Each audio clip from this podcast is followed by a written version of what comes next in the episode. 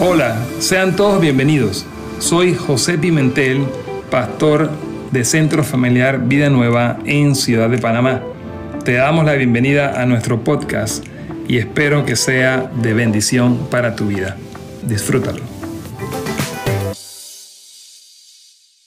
Recibimos con un fuerte aplauso al doctor José Pimentel, que tiene una palabra de Dios para nosotros. Gracias Robert. Buenos días familia, ¿cómo estamos? Bueno, estamos contentos por tanto, wow, Dios haciendo tantas cosas hermosas esta semana. ¿Alguien le da gracias a Dios por algo que Dios haya hecho en la semana? Entrar por su puerta con acción de gracias, dice el Salmo 100, por sus atrios con alabanza.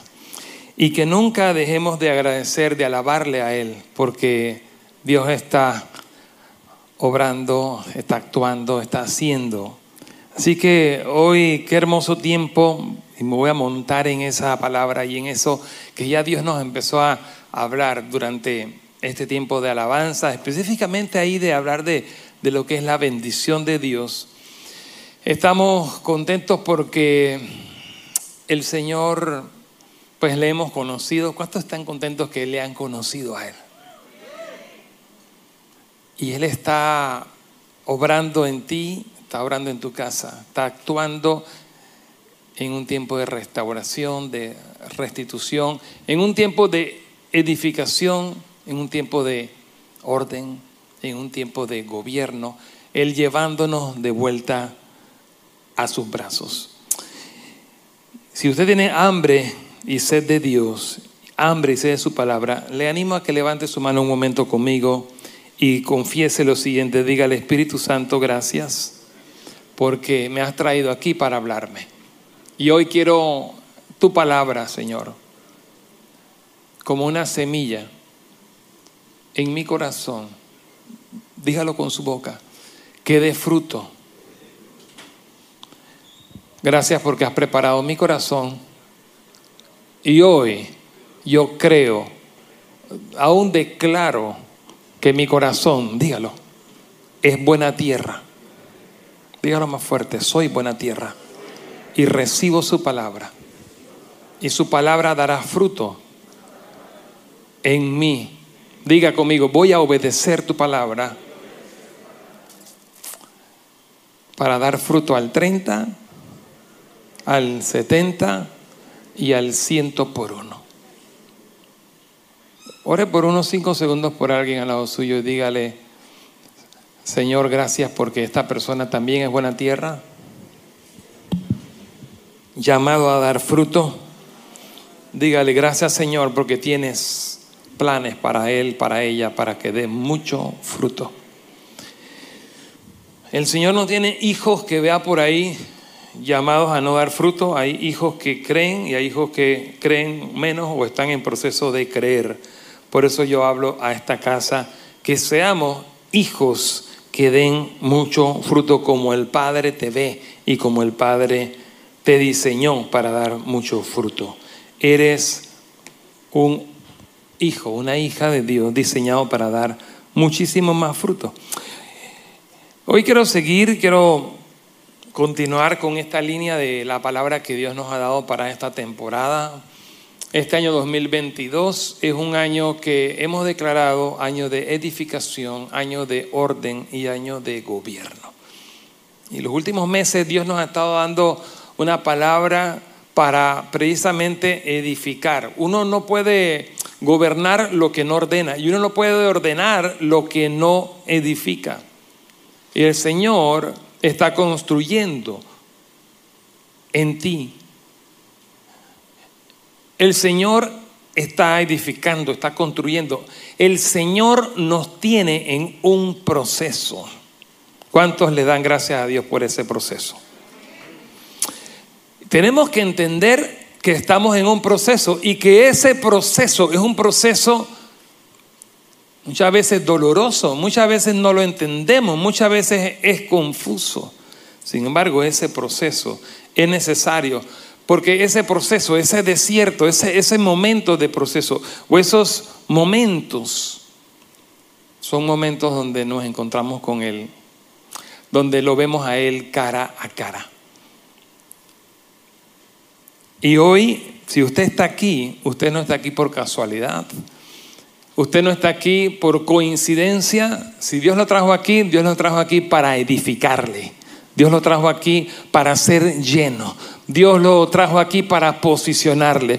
Dios le trajo aquí para alinearlo. Dios lo trajo aquí para que usted no salga de aquí como usted llegó, sino que usted salga de aquí lleno de Él y usted salga de aquí todavía aún entendiendo más sus planes para usted. ¿Cuántos hoy pueden explotar en alabanza? Porque Él tiene control. Él nunca ha perdido el control.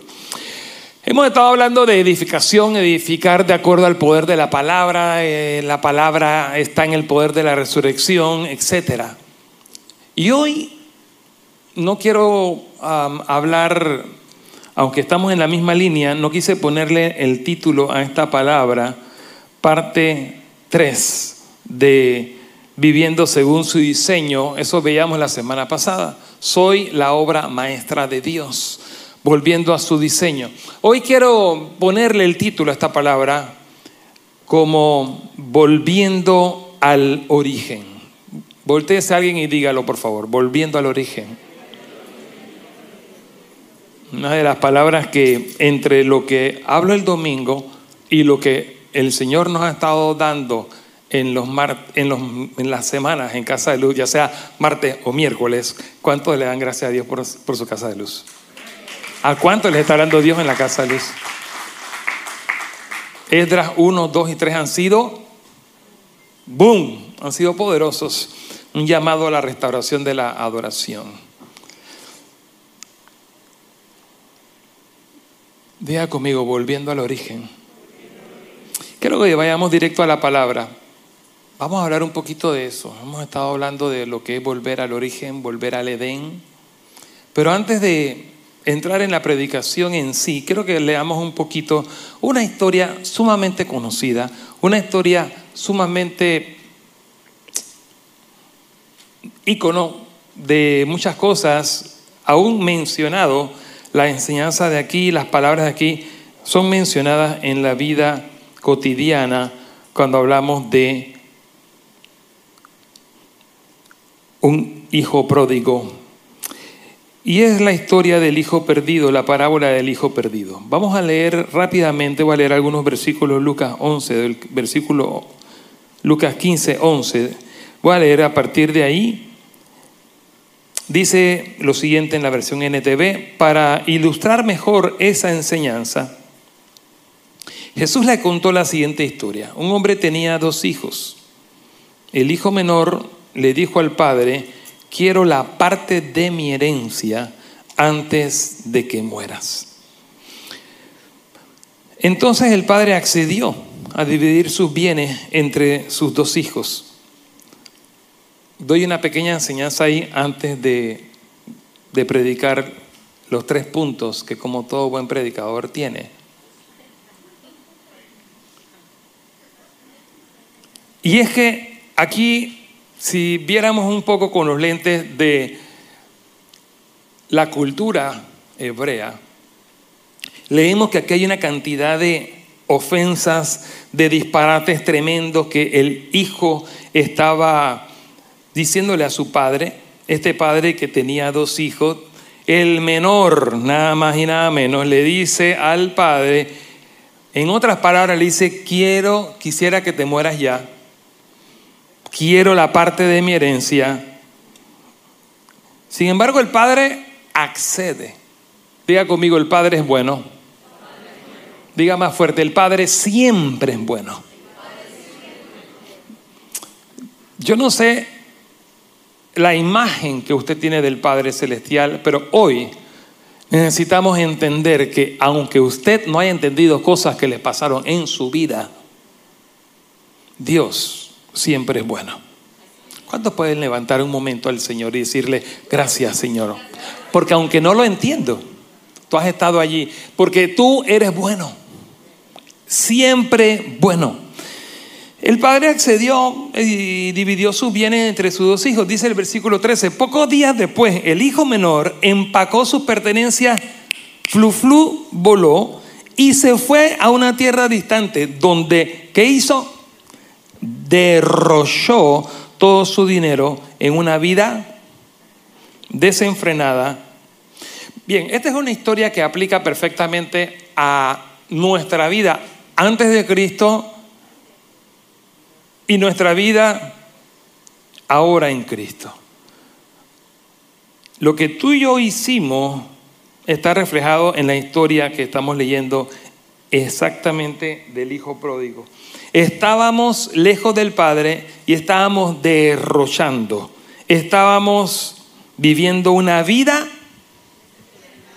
desenfrenada. Alguien que se voltee a alguien y le dé testimonio y le diga, el Padre me cambió, yo antes era el pródigo.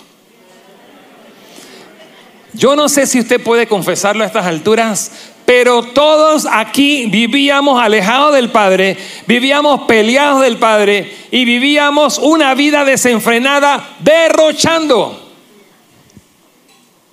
Si a usted no le dieron el, no le llegó el email de eso, eso era contigo. Todos.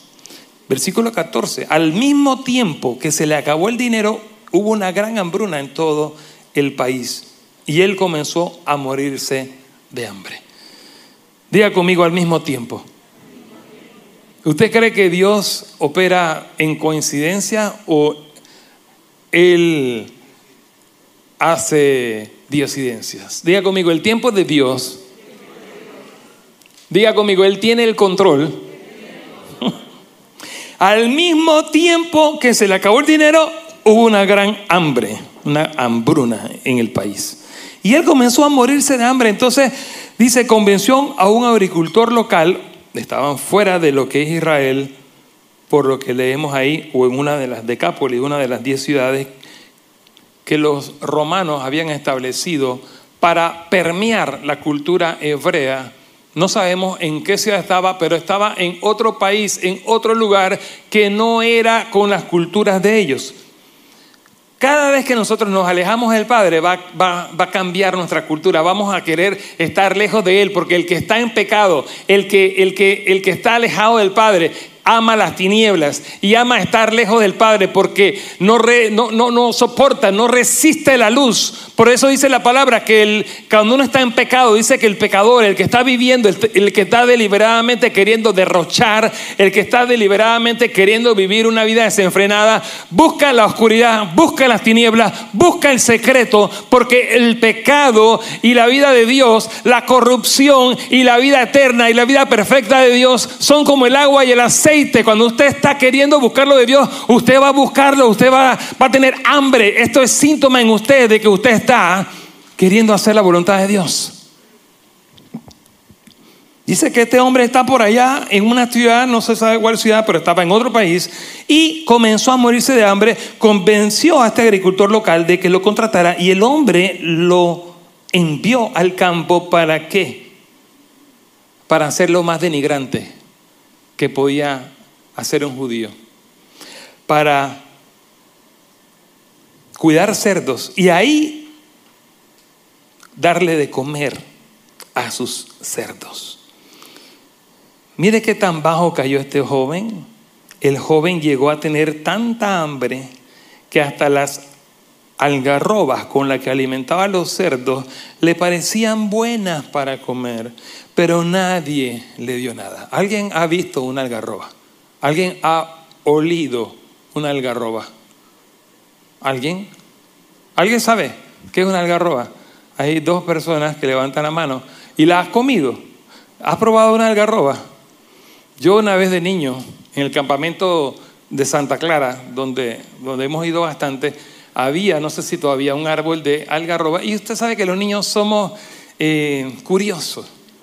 Entonces ya yo sabía que eso era algarrobas, ya yo me conocía bastante bien la historia de que en el hijo pródigo mencionaban las algarrobas y bueno, no sé, un grupito de amigos quisimos probar la algarroba. Primero, fue un lío abrirla, porque eso es como una piedra sumamente dura, parece como un frijol, forma de frijol, pero grande. Y cuando la logramos abrir, ¿qué usted cree? Olía a nadie que le digan, por favor, a nadie que le digan, hueles algarroba. Eso, si usted pensaba que eso era un, un, un compliment, usted pensaba que eso era un, un, un halago, usted pensaba que eso era un cariño, usted pensaba, señores, les desayuno, por favor, dígale, ya yo sé lo que huele la algarroba. Huele horrible. Y segundo, la algarroba sabe espantoso. Entonces, cuando usted empieza a comérsela, se le seca la garganta porque es sumamente, es como un polvito. Y usted como que se atora. Pero aparentemente a los animales les gusta, sobre todo a los cerdos. Ahora, es una cosa horrible. Dice que este hombre llegó a tal estado, diga conmigo, tan bajo. Cuando nos alejamos del Padre, cuando no estamos cerca del Padre, vamos a caer bajo. Yo no sé si usted recuerda cuando usted no estaba en Cristo, o puede ser que usted hoy, que nos acompaña hoy, o alguien que nos está viendo por la transmisión, ha caído en lo más bajo. Pero hoy quiero darte una palabra de que mantente en sintonía, mantente escuchando esta palabra, porque por más bajo que hayamos caído, alejados del Padre, vamos a ver que hay un Padre bueno que siempre va a estar esperando que nosotros volvamos al origen. Y siempre habrá tiempo. Miren lo que dice la historia. Dice que este hombre llegó a tener tal hambre, llegó a tener tal desesperación, y a pesar de eso, de querer comer lo, lo más asqueroso y lo más maloliente y lo que no sabe bien, a pesar de eso, ni siquiera le daban. Versículo 17. Cuando finalmente, y aquí es donde quería llegar. Léalo conmigo, por favor, el versículo 17, si puede, 1, 2 y 3. Cuando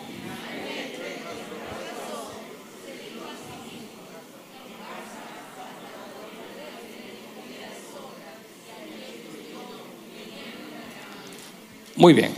Ahora digan muy fuerte conmigo esa primera frase, cuando finalmente entró en razón. Cuando cuando finalmente entró en razón. Dígale a alguien al lado suyo, ¿cuándo entraste en razón? Dígale a alguien más fuerte, tenemos que entrar en razón. Dígale, tienes que entrar en razón. En otra versión dice, volviendo en sí. Hey, wake up. Vamos, despierta. Volviendo al origen. El joven, el hijo menor del hijo pródigo, el, el, el, hijo menor de este padre, o sea, el hijo pródigo, empezó a caer y a caer porque el pecado nos hace alejarnos del Padre y lejos del Padre, lo único que viene para ti, para tu casa, para una ciudad, para una nación, lejos del Padre, la palabra de Dios que nos dice, separados de mí, nada podés hacer. Si tú estás cosechando hoy, si tú estás cosechando, si tu casa, si tu matrimonio, si tus hijos, si esta ciudad, si tú estás cosechando algo que no es de acuerdo a lo que Dios ha planeado, es porque estás lejos del Padre. Necesitamos volver al origen, necesitamos volver al Padre, necesitas volver al origen, necesitas volver al Padre. Dice, cuando finalmente entró en razón, se dijo a sí mismo, hey, pero a todo mundo nos llega un momento de entrar en razón. A todos nos llega un momento de, de volver en sí, de, de entrar en entendimiento. Mi primer punto ya es, nos alejamos del origen. Y cuando hablamos de origen, hemos estado viendo por varias semanas cuando mencionamos algunos pasajes, tanto en Casa de Luz como aquí, que volver a origen es volver al Edén. Diga conmigo, volver al Edén. Volver al plan de Dios. Volver a lo que Él planeó, volver al ideal, volver al diseño de Dios. ¿Cuántos saben que Dios tiene un plan maravilloso para su vida? ¿Cuántos saben que Él planeó? Él tiene unos sueños, Él tiene un plano con tu vida. Y el Señor desde que tú naciste tiene ese plano y está viendo ahí como una plantita que crece. Él está viendo después que nació, Él está viendo cómo se desarrolla y Él está viendo cuándo va a volver a Él. Y gloria a Dios que usted ya volvió. ¿Cuántos le dan gracias a Dios porque su y su casa, tú y tu casa, si ya tú volviste al Señor, si ya tú regresaste a Él, entonces tú y tu casa, si falta tu mujer, si falta tu marido, si falta tus hijos, es cuestión de tiempo. Pero alguien que alabe, alguien que le dé gracias al Señor de que ya regresó a los brazos del Padre.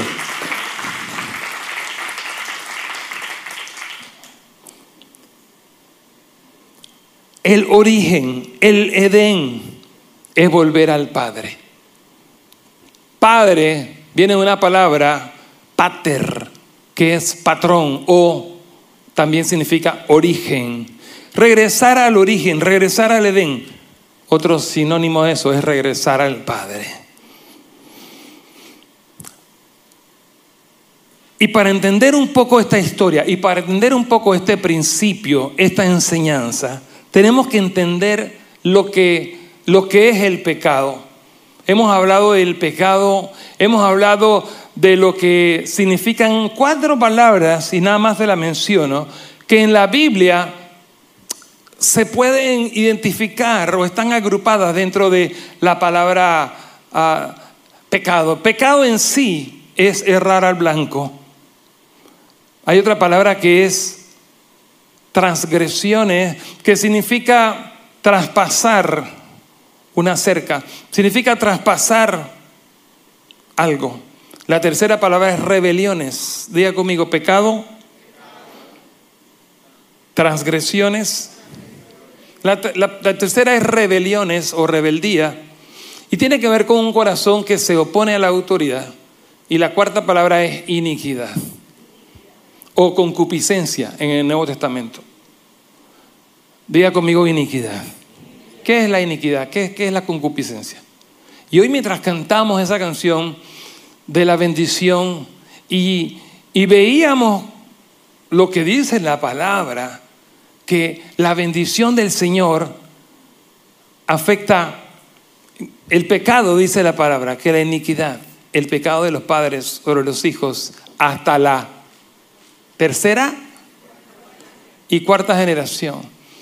Pero la palabra de Dios nos enseña que su bendición, cuando usted regresa al Padre, la palabra de Dios nos enseña que su bendición tiene un efecto hasta mil generaciones. Entonces, cuando hablamos del pecado, tenemos que entender que al alejarnos del Padre, al el mundo, a la humanidad, alejarse del Padre, lo que viene bajando es desgracia y lo que viene bajando es maldición, porque separados de Él nada puedes hacer. ¿Qué tal si animas a alguien al lado tuyo y le dice, tú y tu casa o se alejan del Padre, o se alejan del patrón, o se alejan del origen, o se acercan al Padre y están en bendición? Yo te pregunto, ¿qué tú quieres? Yo te le pregunto mejor así como allá en Punta Cana. Dice, ¿para, para qué es lo que tú quieres? ¿Qué tú quieres? No, aquí en Panamá sonamos bien parecidos también. Pero ¿qué es lo que tú quieres? ¿Qué es lo que tú quieres? ¡Ey! Tú decides cada quien decide. Yo lo felicito porque usted está aquí hoy, un domingo en la mañana, y no está por allá jugando pádel o golf o en la playa. Yo lo felicito a usted porque usted está aquí buscando de Dios.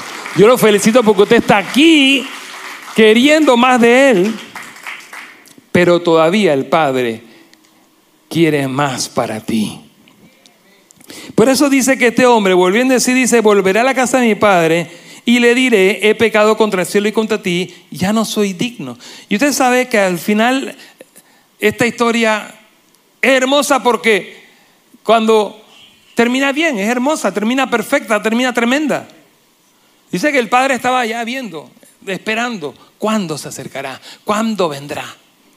El hombre llegó corriendo. El padre no solamente no solamente no lo rechazó, sino que lo abrazó, lo besó, eh, le puso ropa nueva. ¿Se acuerdan la semana pasada que hablábamos de vestirse las vestiduras, quitarse las vestiduras viles y vestirse de las vestiduras reales?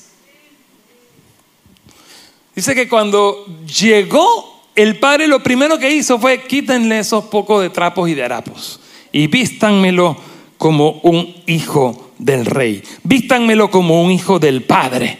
Pónganle una vestidura que hable de la autoridad que está sobre él. Pónganle hasta anillo que habla de autoridad, que él es aquí un señor de esta hacienda. Él no es solamente un jornalero, él vino con un corazón humillado, él vino con un corazón de, de, de, de venir arrepentido delante de mí, pero yo hoy lo levanto como un hijo del rey, como un hijo del dueño, porque él también tiene lo que yo porto. ¿Y cuántas dan gracias a Dios que eso también es lo que Dios hizo en tu vida? El Señor te quiere llevar al Edén y quiere llevar tu casa al Edén. Dos. ¿Cuáles son los resultados que tuvimos nosotros? Quiero que medites eso un momento porque cada día tú y yo nos estamos debatiendo entre seguir acercándonos o alejándonos del Padre. Usted puede recordar fácilmente los resultados de haberte alejado del Padre. Y quiero que empieces por lo pequeño, por lo personal. Y es que tu vida, ¿cómo era tu vida? ¿O cómo está tu vida si alguien todavía no ha decidido acercarse al Padre? ¿Cómo está tu vida? ¿Cómo está tu matrimonio? ¿Cómo está tu salud? ¿Cómo está tu finanzas? ¿Cómo está tu casa? ¿Cómo está tu ciudad? Alguien puede ver. Yo creo que mm, si usted prende la televisión, usted puede sintonizarse rápidamente con lo que trato de querer despertar, a recordar, a ver que en este segundo punto, ¿cómo está el mundo? Puede ser que ya tú acercaste al Señor, ya tú regresaste al Padre y tú estás viendo otra cosa, pero allá afuera hay un mundo que todavía necesita acercarse al Padre. Yo le doy gracias a Dios por porque esta casa Dios nos ha posicionado en este lugar para ser la iglesia de la ciudad, para ser un lugar que sea una puerta para la presencia de Dios, para que esta ciudad y esta nación vuelva a Cristo, se vuelva a Cristo, desde los más altos, desde los más elevados en posiciones de gobierno y autoridad hasta, hasta el más pequeño de esta nación. ¿Cuántos creen conmigo que el Señor tiene un propósito para esta ciudad y para esta nación? Y para esta ciudad de Panamá, esta nación de Panamá, porque hay un destino de las naciones que tiene que ver, es clave Panamá para aquello.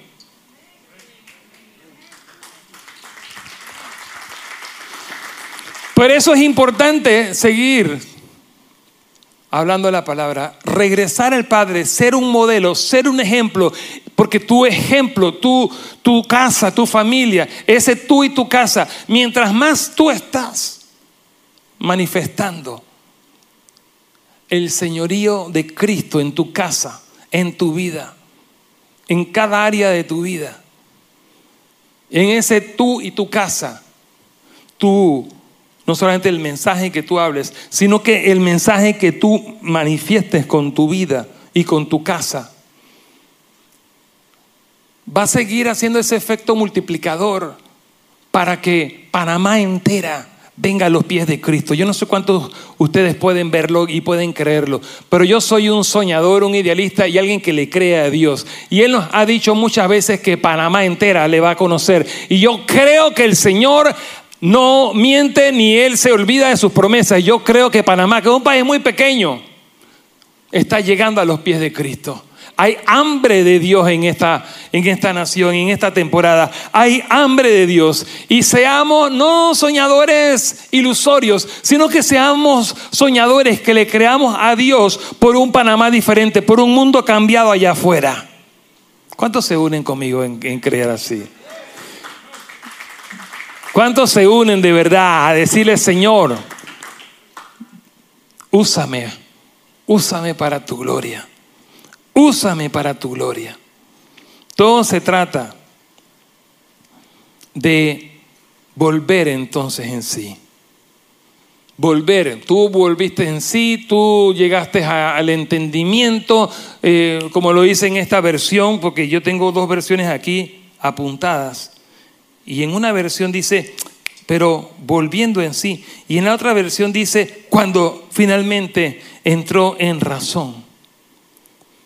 Ese volver en razón está en dos sentidos. Uno, entenderte, te cayó el cuara. Pero la otra, ese entender te lleva al arrepentimiento. Creemos rotundamente, y por eso hacemos lo que hacemos, Creemos rotundamente que llegó el tiempo para esta nación.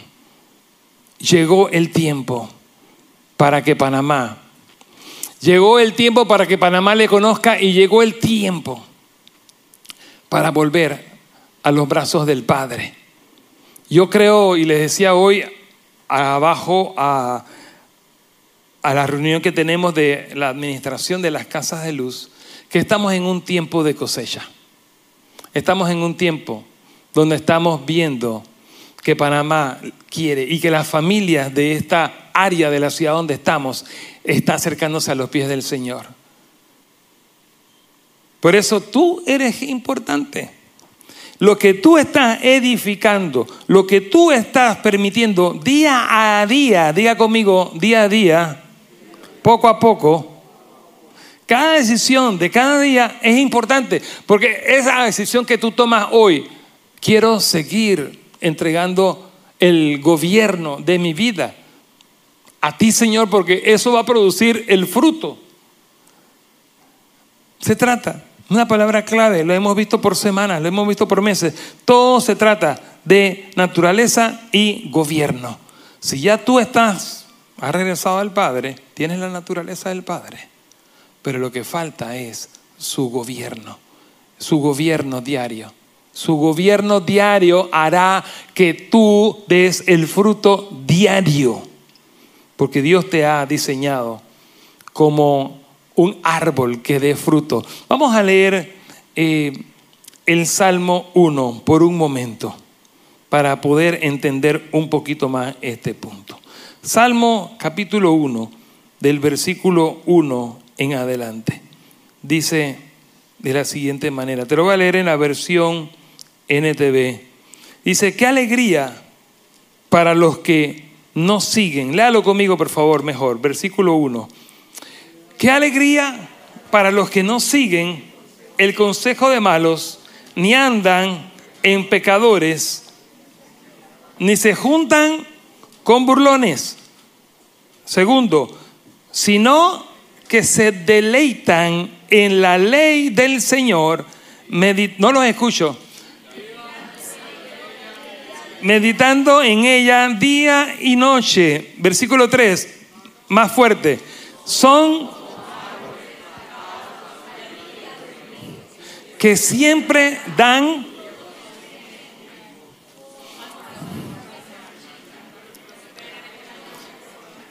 Ok, yo me quiero concentrar solamente en ese tercer versículo, aunque después dice que no sucede lo mismo con los malos, que son como paja inútil que esparce el viento. Solamente lo leo. Mire, mire la comparación. Un hijo de Dios y, y uno que no es hijo de Dios. Al que no es hijo de Dios, ¿cómo se le llama en este pasaje? Una paja inútil. Vamos. Pero al Hijo de Dios, ¿cómo se le describe en esta historia? Árbol plantado junto a corrientes de agua. No cualquier árbol. No cualquier árbol plantado en cualquier lugar. Porque usted puede ver un árbol en medio del desierto y está ahí pasando trabajo. Pero está ahí. No dice que el hijo de Dios, la hija de Dios es un árbol cualquiera. Dice que es un árbol plantado, o sea, escogido. No un árbol que simplemente pegó porque hay árboles, usted sabe de la naturaleza, usted ve por ahí y usted ve, oye, mira cómo me pegó silvestre. Yo no sé quién trajo aquí, algún pajarito por ahí trajo la semilla y pum, mira, me creció. Yo tengo allá abajo en el jardín, ¿cuántos han visto el jardín allá abajo? Por favor, ¿cuántos han visto el jardín allá abajo? Ey, discúlpame. ¿eh? Ese jardín está coqueto. Yo me alegro porque alguien este me decía, oye, yo primera vez que llego allá, alguien que vino a la reunión de hombres, oye, y, y, yo estaba así como que tú sabes, ¿no? Hasta que vi el jardín, dice este hombre. Dice este hombre, oye, vi jardín, qué belleza, ese jardín habla, ese lugar habla de que ese lugar, ¿sabe que ese jardín habla de la presencia de Dios? El Edén. Bueno, allá abajo en ese jardín tengo un árbol de caucho que está creciendo, que eso, el que sabe de árboles sabe que esa cosa crecen y crecen y crecen. Y con los jardineros que han venido hemos dejado, hemos decidido dejarlo un tiempito ahí, pero pronto ese, tenemos que hacer una operación de, de las cordales y sacar ese arbolito de ahí. Tiene que ser extraído. Pero ese árbol nos preguntamos, ¿quién lo trajo? Nadie lo sembró, porque nadie, a nadie se le ocurre sembrar un árbol de, esa dimensión que crece de ese tamaño aquí. Bueno, yo lo que quiero resaltarte hoy por el Espíritu Santo es que el Señor nos marca una diferencia entre ser una paja inútil que no da fruto y que es cortada para ser quemada, porque ni siquiera habla de la, de la buena, del bueno, del buen pasto que, que, que, usted lo puede hacer, incluso lo siembra y todo para que los animales coman de él. No está hablando de un buen pasto, sino de una paja inútil, esa paja gringa que usted ve por ahí, ese monte que nada más la corta, ¿para qué? Porque cuidado que se corta, porque hasta hace daño. Porque usted lo tiene que simplemente es basura. Entonces, no está hablando del Hijo de Dios como una paja inútil, pero tampoco como cualquier árbol que pegó silvestremente y que por ahí, no, sino que vuelva a leer conmigo lo que dice ahí. Dice que es como un árbol plantado. Y alguien que le diga a alguien, fuiste plantado con cariño por el Padre Celestial. Volver al Padre habla de alguien que fue plantado con un plan, con una decisión, con un de acuerdo a un script, de acuerdo a un mapa, a un plano. Quiero que le digas de verdad a alguien al lado tuyo, fuiste plantado por el Padre. ¿Dónde? No en cualquier lugar. No en cualquier lugar. Fuiste plantado junto a corrientes de agua. Fuiste plantado al lado de un río. Fuiste plantado en el mejor lugar, en la familia de Dios. Fuiste plantado al lado de un río para que des mucho fruto. Fuiste plantado de una manera para que des mucho fruto y para que tus hojas nunca se marchiten y para que todo lo que hagas prospere. Ahora sí, ¿cuántos pueden alabar al Señor por eso?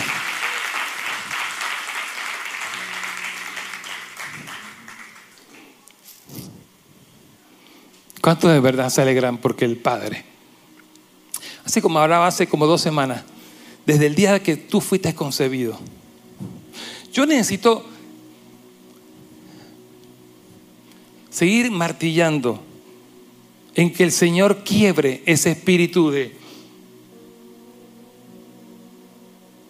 de no aceptación que todos nosotros traemos producto del pecado, de la transgresión, de la rebelión, de la iniquidad. Porque nos alejamos del Padre y entonces lo que el enemigo hace es que teje en tu corazón y en tus sentimientos de que bueno, la verdad yo, eso que traía el hijo pródigo, yo, yo, yo no merezco. Yo, yo me conformo con ser uno de los jornaleros del Padre. Porque, porque no, yo, yo no puedo ser yo lo que he hecho. Yo, yo derroché. Yo fui tan malo, viví una vida desenfrenada. Y la verdad que yo no puedo, yo no puedo. Yo no puedo llegar al Padre y ser, pretender ser el mismo. ¿Sabe que hay que quebrar? Eso es un espíritu mentiroso y es un espíritu religioso que entonces, bueno, está bien, pues yo, yo acepto, tú aceptas la, la restauración del Padre, pero ahí, ahí, con una, como que con una falsa modestia, como con una falsa humildad, ahí, hasta aquí.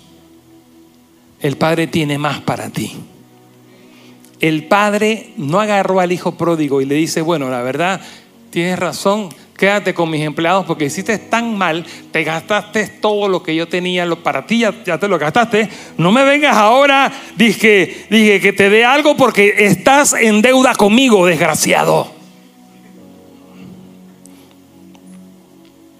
Y te quedas con esas porquerías de harapos, te quedas con esa así para que se note quién eras tú no ve. ¿Qué vemos en la historia? Vemos al Padre bueno. Diga conmigo, Padre bueno. Padre perdonador. Diga, Padre restaurador. Diga conmigo, Padre que restituye. Padre que trae un nuevo comienzo. Vamos. Y sus nuevos comienzos no son, su restauración no es, su restitución no es como tú y yo nos podemos imaginar. Su restauración, su restitución es más allá de lo que tú te puedes imaginar.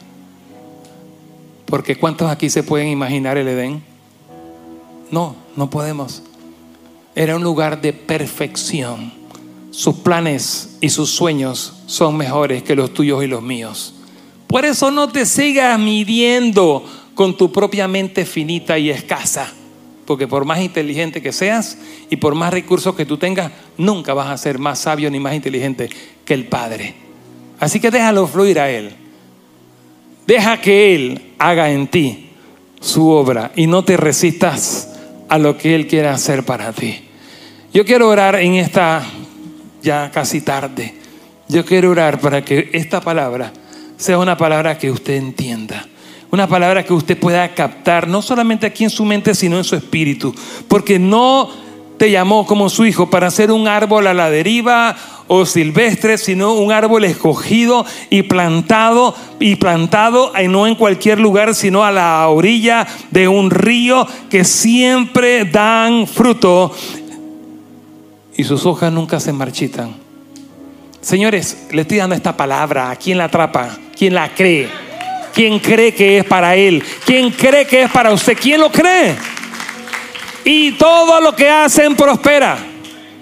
No sé, a mí me dicen eso, yo estaría gritando. El Padre, ese es el Padre. Ese es el Padre que, que tenemos. Ese es el Padre que nos restaura. Ese es el Padre que nos hace volver. Ese es el Padre que soñó contigo. Ese es el Padre que no te rechaza. Ese es el Padre que te acepta en el amado. Porque sabes qué? Puede ser que muy en el fondo, en lo humano, en lo, en lo, en lo lógico, tiene lógica tener, tener ese sentimiento de que no me merezco eso. Porque es verdad, no, no te lo merecías. No, no, no lo merecíamos. Sin embargo, ¿sabes por qué hoy día tienes que quebrantar ese espíritu en ti? Porque ya hace dos mil años hubo un sacrificio que fue una vez y para siempre. Y cuando usted va entendiendo lo que la cruz consiguió para usted, por eso es que siempre vamos a exaltar la victoria eterna de la cruz, lo que Cristo hizo por mí en la cruz, porque incluyendo esto que estamos hablando hoy fue pagado en la cruz. Porque todo el enojo, todo el juicio santo, todo el juicio justo y perfecto de Dios que tú te merecías por producto de tu pecado. Tú y yo nos merecíamos ese juicio por nuestro pecado, por nuestras transgresiones, por nuestras rebeliones y por la iniquidad nuestra y de nuestros padres. Todo ese juicio cayó sobre el único que ha vivido dos pies en la tierra, que era el Cordero Perfecto, el Santo de Israel. El único que fue encontrado como el sacrificio perfecto. Ya ese juicio el Padre lo, lo, derramó, ese juicio, esa copa de ira, la derramó sobre el Salvador nuestro. O sea, la palabra de Dios que Cristo fue visto como despreciado, peleado con Dios, cuando el Señor está muriendo. Él clama algo que no se les entiende. Dice, Eli, Eli, lama sabactani. Señor, Señor, ¿por qué me has desamparado? Porque como nunca antes ni nunca después, la Santa Trinidad del Padre, el Hijo y el Espíritu Santo, en ese momento sintió Jesucristo el rechazo. Señor, ¿por qué me has desamparado? Pero es que en ese momento pesaba sobre Jesús en la cruz todo el pecado del universo, todo el pecado del mundo, el pecado antes, el pecado después. Pero Él ya lo pagó, iglesia. Póngase de pie conmigo y ore esto.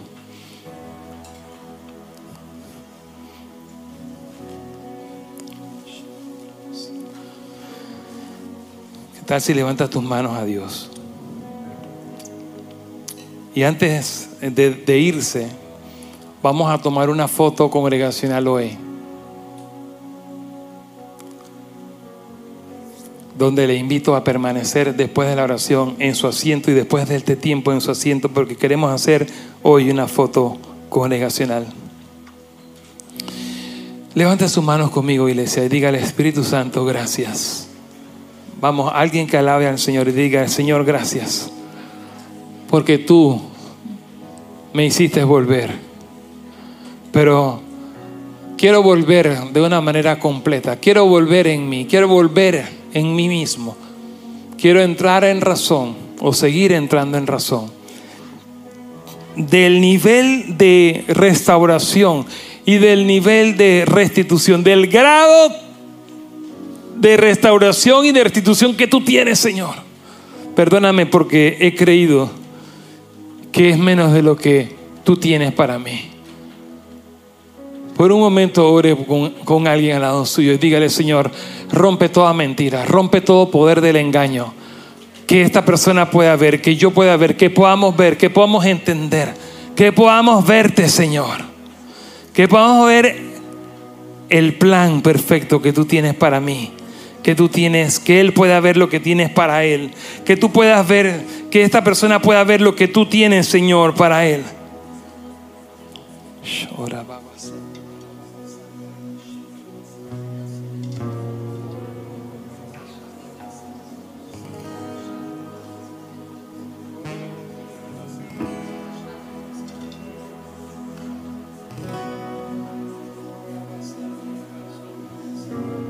Volver al origen, volver al pater. Vamos, volver al pater. Él tiene planes de que vuelvas y de que sigas regresando y que siga completándose su, su diseño, su patrón. Él no se equivocó contigo y Él te llama para bendecirte, bendecirte, pero para que tú, bendecido, seas de bendición para restaurarte, para que tú restaura, restaurado y en restauración aún seas instrumento de restauración de otros. ¿Cuántos le creen al Señor? Usted no está aquí de casualidad. Usted no ha sido tirado en esta casa de casualidad. Usted ha sido plantado en esta casa para dar mucho fruto. Alguien que le crea y levante sus manos conmigo y diga, Señor, yo y mi casa Vamos, dígalo, yo en mi casa te serviremos.